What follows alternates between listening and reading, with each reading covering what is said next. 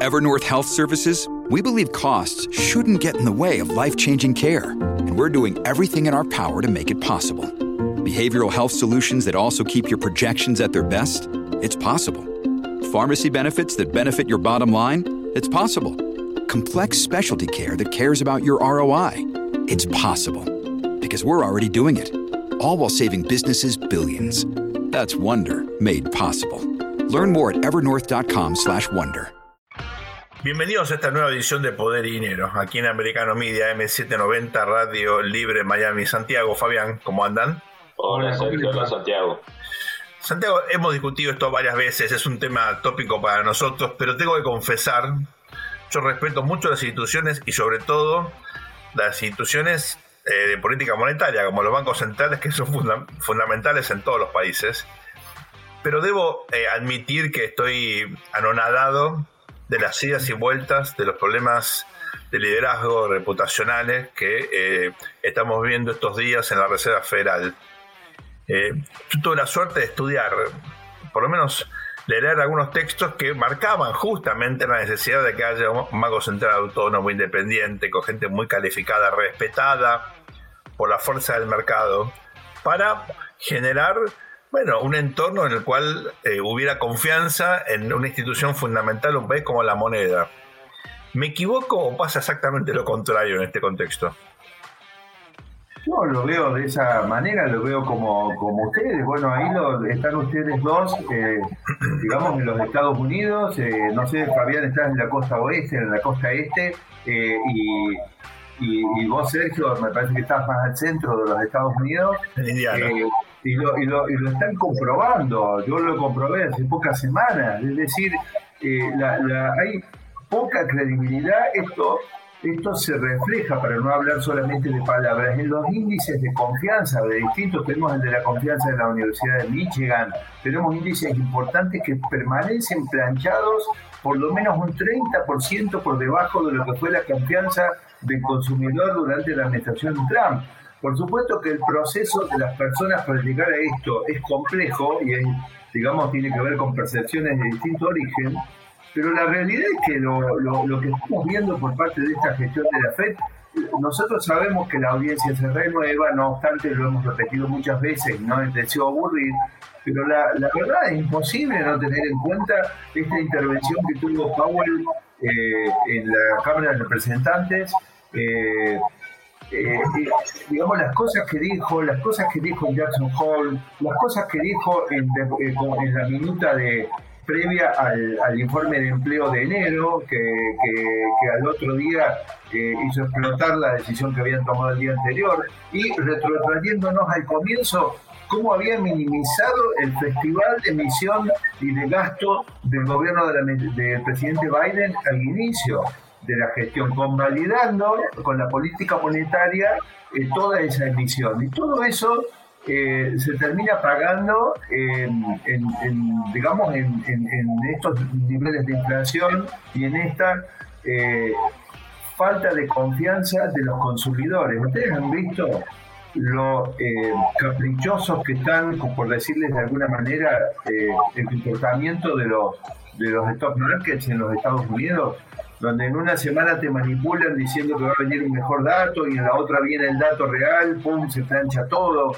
Eh, se ha convertido eh, en una economía sumamente compleja para tomar decisiones eh, y esto tiene costo. Tiene costo. Fabián. Ahí retomando lo que dijimos en otros programas, ¿no? O sea, si lamentablemente es verdad que en sectores de la Fed influye la política a favor de los demócratas, eh, esperemos que no sea así, que sea un error de percepción nuestro y que no tengamos que arrepentir de, decirlo. Eh, el año que viene la Fed no va a actuar de manera contundente, va a estar va a actuar de manera como actuó el año pasado, ¿no? tratando el Partido Demócrata llegara en mejores condiciones a las elecciones legislativas, que dio resultados, ¿no? Porque los demócratas hicieron una elección mejor de la esperada. Por lo tanto, le queda este año, el 2023. Y ya se fue un trimestre, ¿no? O sea, ¿cuál es la ventana de, de tiempo que requiere una acción seria contra la inflación. A mí me parece, Fabián, que ya no tienen tiempo. Eh, estamos hablando de, que cuando uno mira el nivel general de inflación, dice, bueno, en agosto estábamos en 9, eh, en agosto creo que fue 9, más de 9% de inflación anual, hablamos del, del índice global, y, ahora terminamos el, el 6,5, en el 5,6, estamos entonces alguien desprevenido podría decir, bueno, pero de todas maneras esto va dando resultados. Y el problema es el recorrido del tramo final y el, costo de tolerar niveles de inflación más altos. A ver, e, esta es la cuna del capitalismo. E, e, se necesita un nivel de inflación despreciable, digamos, del 1 o del 2% anual, para que las empresas, los consumidores tomen confiados decisiones de inversión para que las tasas de interés puedan converger, para que la economía realmente este, tenga otra fase de crecimiento y por supuesto los Estados Unidos otra fase de desarrollo que lo necesita, porque a nivel por lo menos de infraestructura de muchos temas, no solo pública, sino privada, digamos, hay eh, la necesidad de que haya otra ola de transformaciones en los Estados Unidos y solo pueden estar basadas en la administración Biden cree que resuelve todo con un eh, nuevo presupuesto de gastos fiscales. Todo lo quieren resolver con gastos, por supuesto con gastos, con más impuestos, con emisión, que después te lleva a esta realidad que tenemos hoy. Pero no es ese el camino. El camino es que el sector privado de los Estados Unidos, el más poderoso del planeta, el que lo ha demostrado siempre y el que ha traído a los Estados Unidos al liderazgo mundial, tenga las mejores condiciones para salir adelante. Lo mejor que podemos hacer es que el sector privado se pueda, hay que revisar las regulaciones también. En Estados Unidos hay más regulaciones para la pequeña, para la mediana empresa y para el emprendedor, amigo, que en Suecia, en, Finlandia, en Dinamarca y en Noruega. No puede ser. Es decir, algo está pasando en los Estados Unidos, se está contaminando de todo este intervencionismo en la economía y del exceso de avance que tiene las consecuencias que tenemos hoy. Nosotros tenemos que volver al pensamiento conservador en la administración eh, de la gestión económica. Eh, recordemos, Santiago, que no solamente la eh, cantidad de regulación, sino la calidad de la regulación. regular, por supuesto, siempre es necesario, pero tiene que haber una regulación que sea sensata, con reglas claras, uniformes, que sean para todos, no para algunos, ¿eh? y eh, que sobre todo, bueno, eso permita eh, que las empresas sean competitivas, porque lo más importante aquí es competir en un mercado que sigue estando globalizado y la productividad de los Estados Unidos, justamente como vos marcabas recién, fundamentalmente con una infraestructura física tan avejentada, bueno, obviamente está eh, comprometida. Nos queda unos minutos, me, gustaría... No, no, no eludamos, yo te digo, Fabián eh, pasó de largo en un tema que es la influencia de la política, no podemos eludirlo aunque sea para una breve mención. Sí. Y es la siguiente, yo creo que el mundo, desde las reformas de, la FED en el 2008-2009, como consecuencia del 2009, metiendo el objetivo de empleo junto con el de inflación un objetivo dual, en realidad demuestra que el mundo está en un momento de transición respecto a la gestión de este tipo de organismos. Porque la realidad es que la política mundial hoy está en una especie de dilema como el de Samuelson, de cañones o mantequilla, respecto a inflación o, desempleo en términos de su conveniencia política. Y todo esto se está reflejando, me parece, en las idas y vueltas de la FED y en el intento del board de la FED de hacer lo que le conviene a la administración demócrata. Durante mucho tiempo uno leía cosas como el fin del empleo, el fin del trabajo, etcétera, etcétera. Uno analiza la situación actual y la gran, eh, me parece, paradoja es que el desempleo sigue bajísimo, ¿no? Sigue a tasas eh, eh, históricamente muy, muy, pero muy bajas en los Estados Unidos. por supuesto que acá hay cuestiones demográficas, hay cuestiones que tienen que ver con la inmigración, también con la generación de empresas pequeñas y medianas que efectivamente son muy intensas en mano de obra, también la logística y demás. Pero es un elemento crucial, porque creo yo que al final del día, a nivel electoral, la inflación es un factor, pero el empleo es otro. Eh, hemos compartido en nuestras redes sociales indicadores que muestran un deterioro en la calidad del empleo. Hay empleo, pero es un empleo sesgado a determinado segmento de la economía y los más calificados, los empleos mejor remunerados, bueno, ahí uno ve o un estancamiento o una reversión de la demanda. Quiero marcar esto porque detrás de las, entre comillas, buenas noticias, hay un deterioro de la calidad del empleo, hay un deterioro en los ingresos, hay una cuestión de frustración hacia futuro. No hay que quedarse con la, entre comillas, buena noticia del bajo desempleo, hay que poner, creo yo, el énfasis en la calidad de desempleo y las consecuencias de corto, mediano y largo plazo que eso Exacto, hay que introducir el plazo más largo porque cuidado que hay una transferencia intergeneracional de pesares, de pesares digo desempleo, inflación, cuando uno toma este tipo de decisiones. Vamos a ir ahora a una breve pausa para entrar en la entrevista clave, creo yo, que es entender cómo están los mercados en este contexto. El año pasado fue pésimo desde el punto de vista bursátil, también en el valor de la deuda eh, de, los, de la renta fija, de, la deuda corporativa, de los bonos públicos.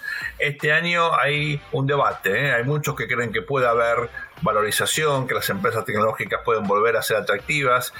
Para todo esto vamos a entrevistar a un especialista, ustedes ya lo conocen, es un amigo de la casa, columnista nuestro, Darío Epstein. No se vayan, luego esta muy breve pausa, la entrevista de Santiago con Darío. Bienvenidos a un nuevo bloque de Poder y Dinero.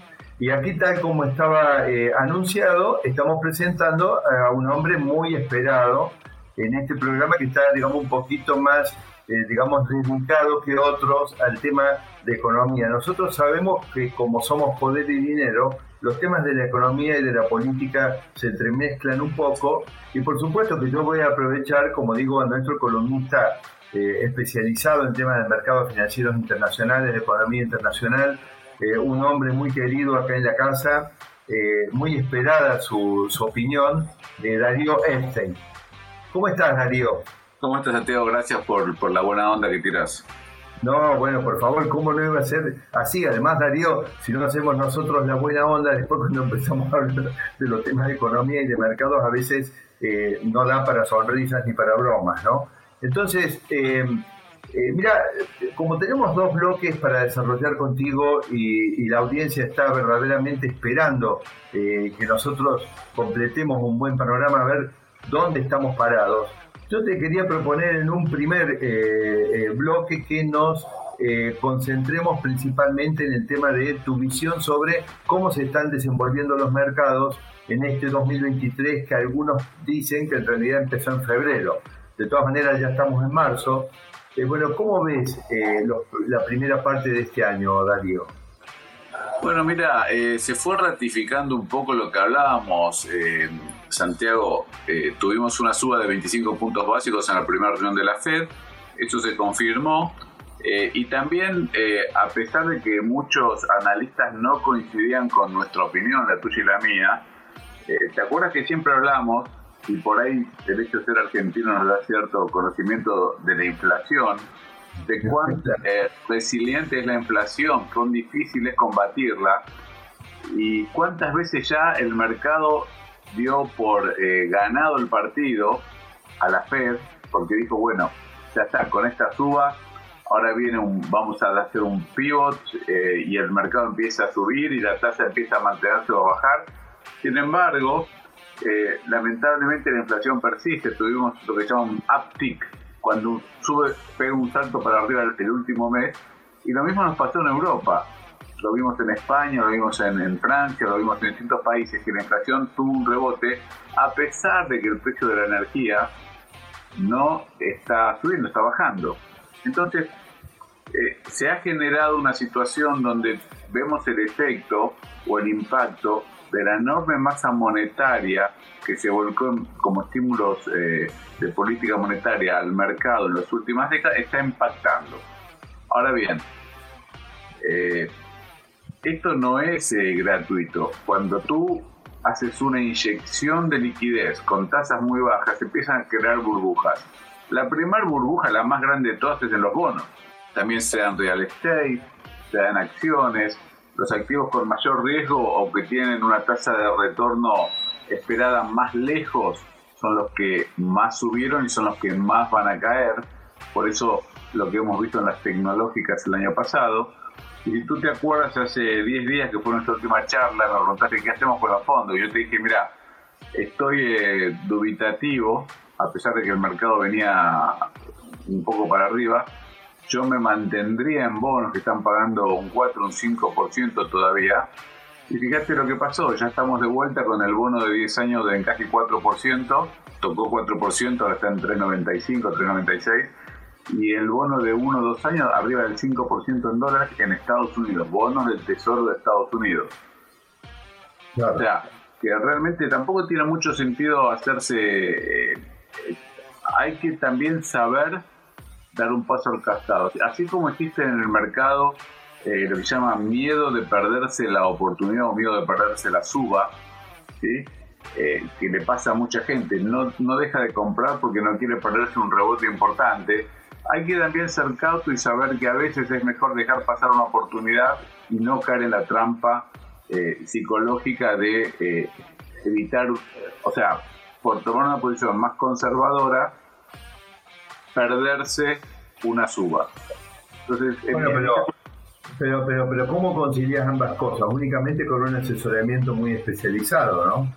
Bueno, en general, eh, tu público en Estados Unidos, eh, hay mucho, mucho asesor eh, especializado. Vas a un banco y, todos los bancos o todas las casas de bolsa tienen eh, asesores financieros que se dedican a pequeños inversores o grandes inversores. O sea, hay Estados Unidos, eh, el mundo hispano de Estados Unidos está muy bien servido, hay gente muy capaz y lo bueno es que están todos regulados por, eh, por las autoridades.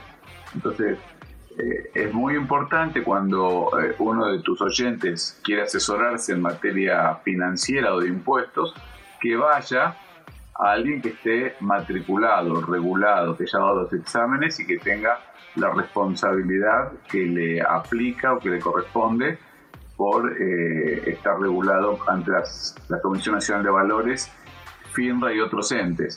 En el caso puntual de inversiones, normalmente en Estados Unidos se pide un examen que es el Serie 7, ¿sí? y cada estado además tiene sus, propios, eh, sus propias regulaciones. Pero bueno, lo que te puedo decir es sí, es correcto. Hay que ir, cuando te duele la panza vas a un médico, o el estómago vas a un médico.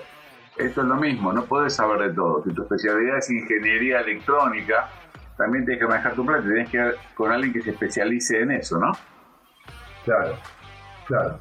Escúchame, eh, Darío, eh, ¿en qué posición, eh, en qué posición queda Powell, eh, después de, yo diría, la paliza que le está dando la realidad.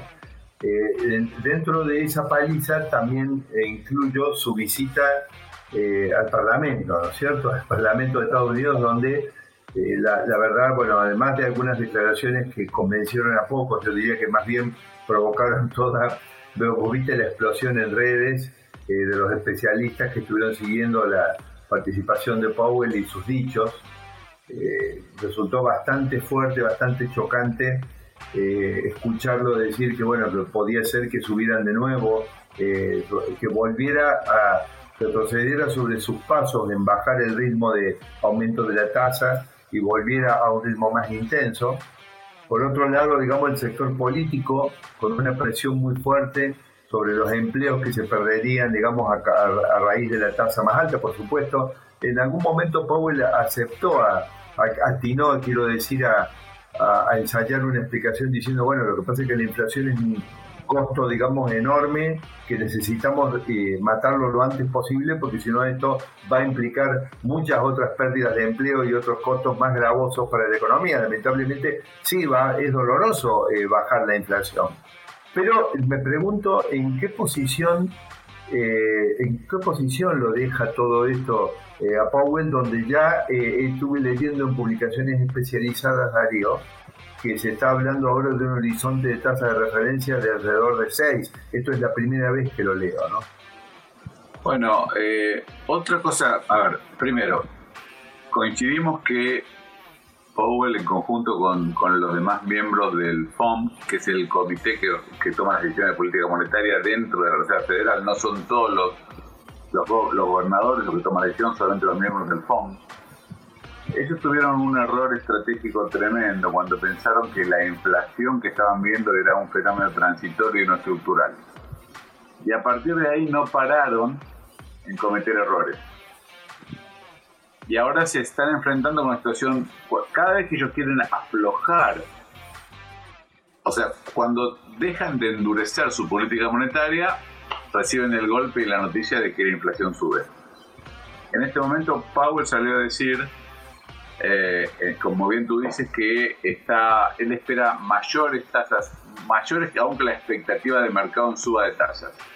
De hecho, en la próxima reunión ya no hablamos más de 25 puntos o cero, hablamos de 25-50. Hemos movido el target como consecuencia de este diálogo. Y como consecuencia de eso, el mercado ha caído, eh, los activos están cayendo, eh, las tasas hipotecarias vuelven a subir. O sea, eh, pero el, el, máximo problema, y es lo que tú estás mencionando, es qué pasa si el presidente de la Reserva Federal empieza a perder credibilidad. Y es ahí donde los mercados, si dejan de creerle, se van a poner mucho más inciertos y va a ser mucho más complicado para los inversores, que en definitiva el inversor básico es un ahorrista. En Estados Unidos tenemos más de 80 millones de personas que invierten en acciones, ya sea en forma directa o indirecta. Entonces, el problema es siempre del ahorrista. O sea, esperemos que se ilumine Powell y que encuentre el sendero porque si no, los que van a sufrir nuevamente eh, son los, ahorristas, sobre todo los pequeños ahorristas. No sabes, Darío, que me está sonando casi como un espiritista cuando estás sugiriendo, eh, o tu expresión es esperemos que Powell se ilumine.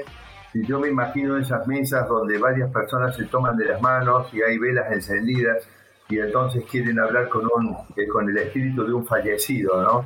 Y vos sabés que yo estoy esperando algo más de la FED y de la, de la conducción de la FED eh, en términos del profesionalismo eh, y de la política monetaria de cara a una inflación que ya se está convirtiendo en un problema estructural en los Estados Unidos. Vamos a hacer una cosa, Darío.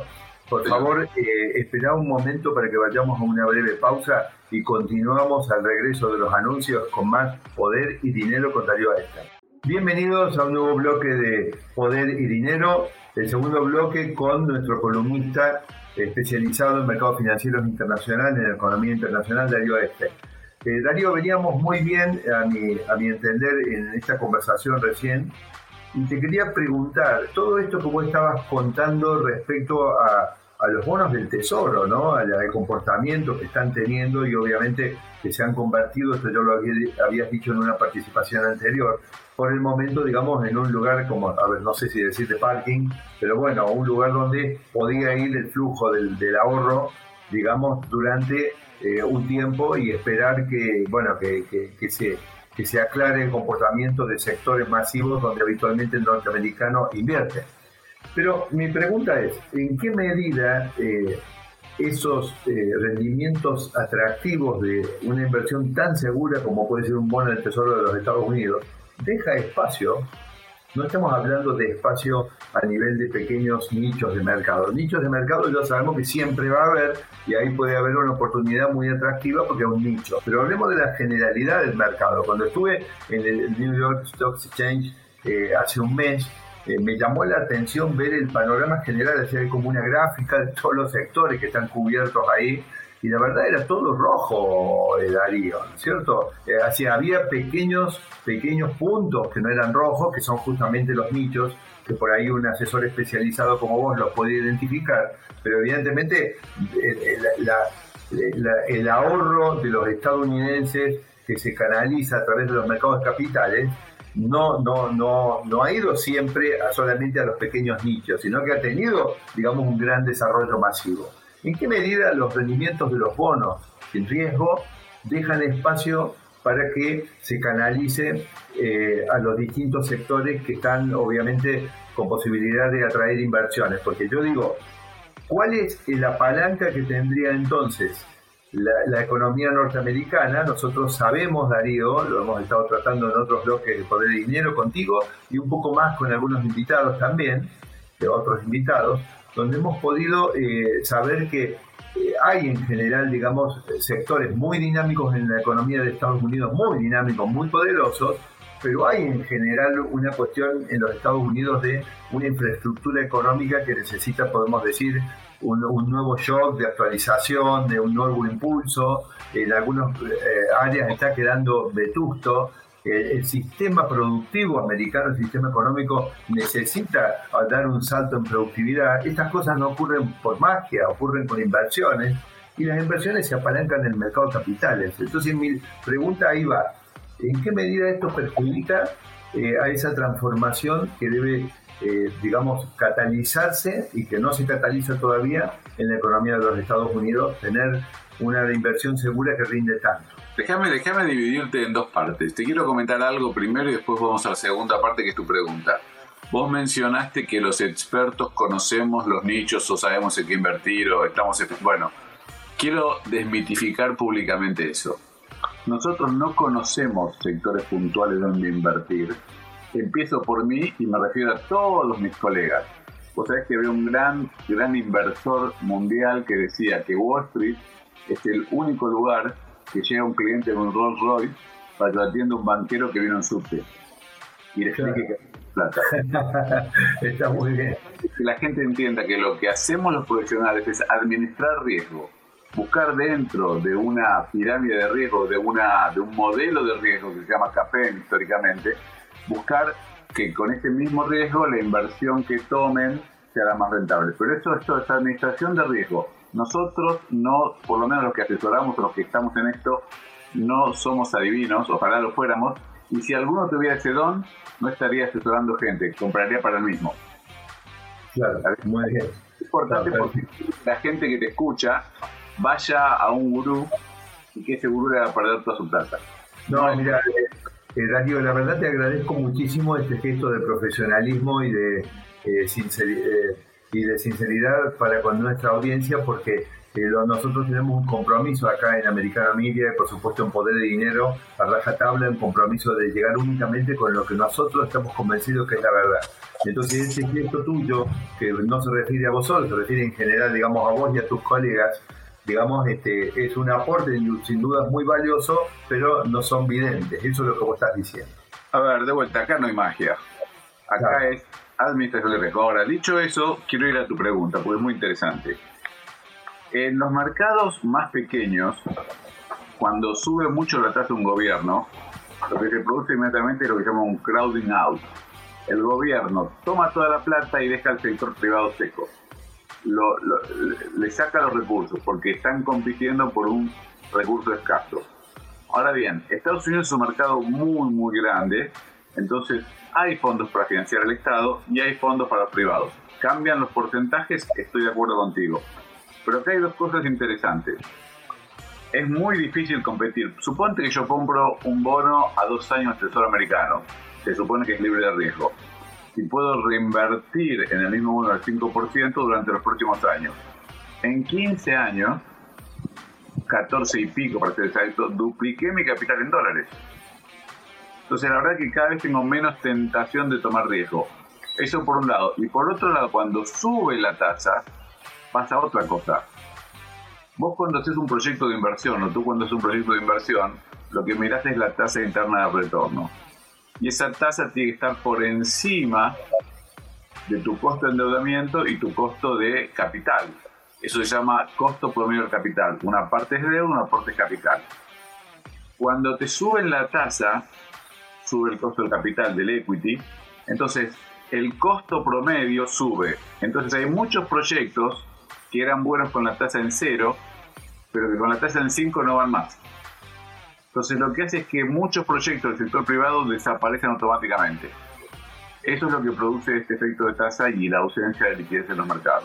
Ahora, eh, pero Darío, los Estados Unidos eh, son precisamente la nación líder a nivel mundial, o por lo menos se convirtieron en líder a nivel mundial, impulsados por algo eh, que es el modelo capitalista, que justamente lo que hace es este, hacer que estos, los ahorros que se logran se canalicen al sector privado en base a señales eh, de precios que representan las inversiones más razonables para darle más productividad y más productividad al sistema económico. Así, así los Estados Unidos derrotaron a la Unión Soviética. Fue una, eh, fue una en, la, etapa de Reagan fue el golpe final de gracia, un sistema paquidérmico económico como la planificación centralizada de la Unión Soviética contra un modelo altamente dinámico, el capitalismo estadounidense en aquella época pero lo que vos me estás contando no va en el sentido de fortalecer la ventaja estratégica de ese modelo capitalista altamente productivo.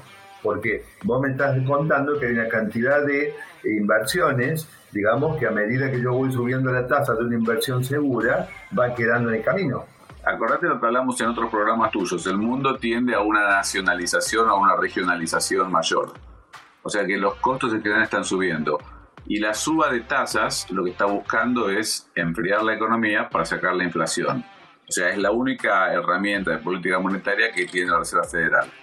O sea, que eso es lo que está haciendo básicamente. Sabemos que se va a enfriar la economía, sabemos que hay varios proyectos que no van a poder eh, llevarse adelante, pero lo están haciendo porque la inflación es mucho más dañina para la población que eh, dejar de crecer o crecer a una tasa más baja.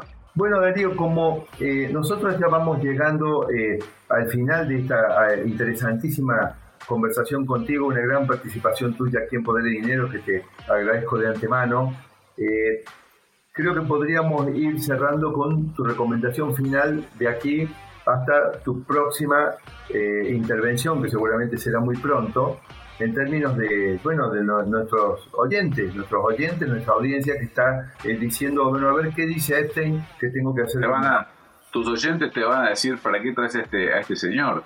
Pero básicamente insisto con mi recomendación, eh, tasa de, tesoro que está rindiendo 4 o 5%, desde ya hasta que aclare, no me gustan muchas cosas que están pasando, eh, no me gusta la parte fiscal, como está encarando el tema Biden en Estados Unidos, y eso me hace ruido junto con un manejo eh, que tampoco me convence de Powell de las variables monetarias. Entonces cuando uno está eh, con incertidumbre, se baja del caballo y espera. Yo en este momento creo que la forma de correrse, de ponerse al costado, es estar eh, colocado en bono del Tesoro de Estados Unidos. Claro. Entonces, en definitiva, no estamos errados cuando decimos, bueno, es un parking donde pueden estacionar los ahorros hasta que aclare todo este panorama sin correr un riesgo muy grande, digamos, de una pérdida. Por supuesto, no podemos olvidarnos que las pérdidas para los norteamericanos vienen en las facturas eh, de, las tarjetas de crédito, en las facturas de los costos de los leases, eh, en los costos de las hipotecas, ya sea las nuevas hipotecas o las que son anteriores de tasa variable, o bien eh, las que son de tasa fija, pero que están encarecidas en realidad porque sus, los bienes por los cuales están pagando eh, esos endeudamientos han caído de valor, ¿no es cierto? Entonces, bueno, este, es por muchas vías y por supuesto el carrito del supermercado, donde evidentemente la inflación sigue corriendo a un ritmo demasiado elevado y da la impresión que el último tramo ese de llegar del 5,5 aproximadamente al 2% de objetivo va a ser muy pero muy duro. Darío Estein, muchas gracias nuevamente por tu participación aquí en Poder de Dinero. Te esperamos muy pronto la próxima vez. Por favor, no se vayan, nosotros vamos a una pausa y luego volvemos en el cierre con Sergio Einstein, eh, con Fabián Calle para hacer eh, la presentación final. Bienvenidos a este cuarto y último bloque de Poder y Dinero aquí en Americano Media, M790 Radio Libre Miami. La entrevista con Darío, obviamente, como siempre, muy rica, con un montón de matices. Santiago, Fabián, pero yo me quedé muy, muy enganchado en la cuestión del mercado de trabajo, ¿eh? en, la calidad del empleo en los Estados Unidos, porque nuestra audiencia lo está sintiendo. ¿eh? Eh, vemos todos los días de novedades preocupantes, ¿no? De cómo, claro, hay empresas que están reduciendo sus plantillas en el sector financiero, en el sector tecnológico, en las empresas más dinámicas que pagan mejores salarios, que fueron protagonistas de este boom económico de los Estados Unidos en los últimos 20, 30 años, y que ahora, en parte porque bueno, la inteligencia artificial, las nuevas eh, prácticas organizativas también facilitan la reducción de las plantillas, pero sobre todo porque están mirando una economía bien, bien compleja. Otras empresas medianas, pequeñas, menos productivas, menos globalizadas, que son más intensas en fuerza de trabajo, eh, están viviendo otro, otro ciclo. En el sector servicios, por ejemplo, hospitality, hoteles, restaurantes, ahí hay una enorme demanda. Pero claro, hay, hay dos aspectos que me gustaría retomar. Un concepto tuyo, Santiago, de, este, de estas cuestiones intergeneracionales, ¿no? Eh, que me parecen cruciales y no siempre la tenemos en cuenta. Nuestra generación generó se genera mucha deuda, generó mucho déficit, mucha inflación eh, y está experimentando cambios en el mercado de trabajo. Los chicos, dentro de muy poco, van a pagar y caro las consecuencias de todo esto, ¿verdad? Exactamente. Bueno, a ver, no nos olvidemos que los expertos en temas políticos son ustedes y tienen que evaluar si como yo creo, porque yo parto de la base que el electorado de los Estados Unidos de ninguna manera va a ser indulgente con convivir con una inflación elevada, pero bueno, ustedes, ese tema quiero dejarlo de lado para ustedes. Ahora, pensamos los tres puntos y junto con nuestra audiencia, ¿no? Eh, Sergio, Fabián, ¿cuál es la única manera que existe de tener mejores empleos, empleos de más calidad y con mejor remunerados eh, a lo largo del tiempo, a mediano y a largo plazo. No es otro que una economía que aumente la productividad, me claro. No, no existe, de lo contrario, vayamos a Latinoamérica, vamos a encontrar un montón de gobiernos que pueden aumentar el sueldo, digamos, con economías menos productivas. Ahora, para que la economía de los Estados Unidos siga eh, el, ritmo, el ritmo de aumento de la productividad, oh, cuidado que estamos además en, una, en un periodo del mundo donde los desafíos, tanto por el tema digital, por un, de un costado, como por la reestructuración de las redes internacionales financieras y de, y de bienes, me refiero a la reglobalización, es un periodo crítico, hay muchos desafíos. Ahora, la economía de los Estados Unidos no tiene otra manera, si quiere garantizar empleos de más calidad y mejor remunerados para sus hijos y sus nietos, es decir, intergeneracionalmente, que potenciar el proceso de inversiones con señales adecuadamente dadas por los mercados para aquellos sectores donde verdaderamente, digamos, esto es posible. El comportamiento de los stock markets nos está diciendo que no hay, grandes incentivos, por lo menos no masivos, digamos, no me quiero olvidar de nuestro amigo Barbagallo, sí a nivel puntual y bien asesorado podemos todavía encontrar oportunidades. Pero cuando yo miro el mapa del, del New York Stock Exchange o de cualquier otro indicador y lo veo todo rojo, significa que no es masivo. Esto significa que esos sectores no están invirtiendo, no están viendo un futuro. Fíjense que hay dos indicadores. Antes hablamos del el primer bloque del de confianza consumidor de emisión. Pero hay otro indicador que es el PMI, que es el, indicador de los gerentes de compra de empresas que están viendo, cuidado, esto a nivel de compras de empresas que compran equipos, compran líneas de producción, compran plantas productivas que también está en un nivel muy bajo. Entonces quiere decir que no están por ningún costado cierra que la economía de los Estados Unidos en un shock de inversiones y, por lo tanto preparándose para un fuerte salto en la productividad. Entonces le pregunto a ustedes dos, ¿de qué, en qué, en ¿de qué nos podemos agarrar para ser optimistas a mediano y largo plazo? A ver, Santiago, vos en uno de los bloques nos comentabas el tema, y lo hemos repetido muchas veces, el tema de generación de empleo, a veces no muy buen pago y de baja calidad. ¿no? Ahora, si vos combinas una economía que tiene esa tendencia estructural y un contexto inflacionario, digo, esa combinación la conocemos en el tercer mundo muy bien, ¿no? Precarización y alta inflación. Es una dupla que deja heridas y que va en contra de la productividad, de la modernización. Yo el otro día veía la inversión de, de, grandes multinacionales, por ejemplo, en México, en Tesla, la idea de Tesla de una mega planta en México, con salarios muchas veces mejores que lo que se pagan en el primer mundo. Digo, cuidado con esta idea de los salarios malos quedan para el tercer mundo, los salarios buenos quedan para el primer mundo. Digo, hay todo un, se rompe todo. Se está, digamos, muchos de los clichés que nos manejamos en los últimos 40 años y quizás que están muy petrificados en la cabeza de, funcionarios. Fabián, te, agrego algo. en la misma lógica que vos estás planteando, fíjate que recién mencionábamos el tema de las señales. Ustedes saben que a través de los precios viajan señales para que se tomen decisiones de inversión y de incluso de educativas. Es decir, no podés decidir hacer un posgrado en un sector tecnológico o en otra cosa en función de lo que estás viendo como perspectiva en ese sector. Ahora, esos incentivos, por ejemplo, cuando se mete el Estado, me refiero en este caso a la administración Biden, a dar incentivos, por ejemplo, muy fuertes, muy fuertes, en el tema, por ejemplo, de los automóviles eléctricos. ¿No es cierto? El tema de los automóviles eléctricos. Dejar de lado el tema que China hoy fabrica el 70% de las baterías, dentro de 5 años va a fabricar el 65%, o sea, que aumentar la dependencia. Pero hay todo un debate en la industria automotriz mundial de si esta tecnología de los vehículos eléctricos que tiene un paso intermedio en los híbridos, que además son de una ineficiencia tremenda porque tienen un motor térmico y otro eléctrico, es decir, como comprar dos autos. Eh, es decir, esto en realidad debería ir rápido hacia la tecnología del hidrógeno. Ahora, el Estado está poniendo señales para la expansión de algo que podría tener patas muy cortas, podría ser un flash en la historia de la industria automotriz, quizá 10 años, Fabián. Una, una pregunta brutal. Si uno quiere asegurarse eh, un porcentaje de votos, y para eso observa eh, este incremento de los salarios relativamente medianos y bajos, una destrucción de empleo de alta calidad, al mismo tiempo se te reduce la clase media y desarrollas políticas clientelares del Estado. ¿No es un buen negocio político, en definitiva, para un segmento del sistema? Eh, fomentar este modelo económico, como hemos visto en América Latina, de, generar dependencia de votantes de política pública? No son ustedes los que tienen que responder esa pregunta. Me parece, Fabián, que te cocinó a vos con esa pregunta. La, respuesta es sí. ojo con eso, ¿eh? no, es trivial, no es trivial lo que estamos haciendo. Estamos generando votantes dependientes de política pública, de subsidios, de protección. Y te agrego algo más, Sergio, te agrego algo más. Eh, este experimento se puede ver ya en algunos estados de Estados Unidos. ¿no?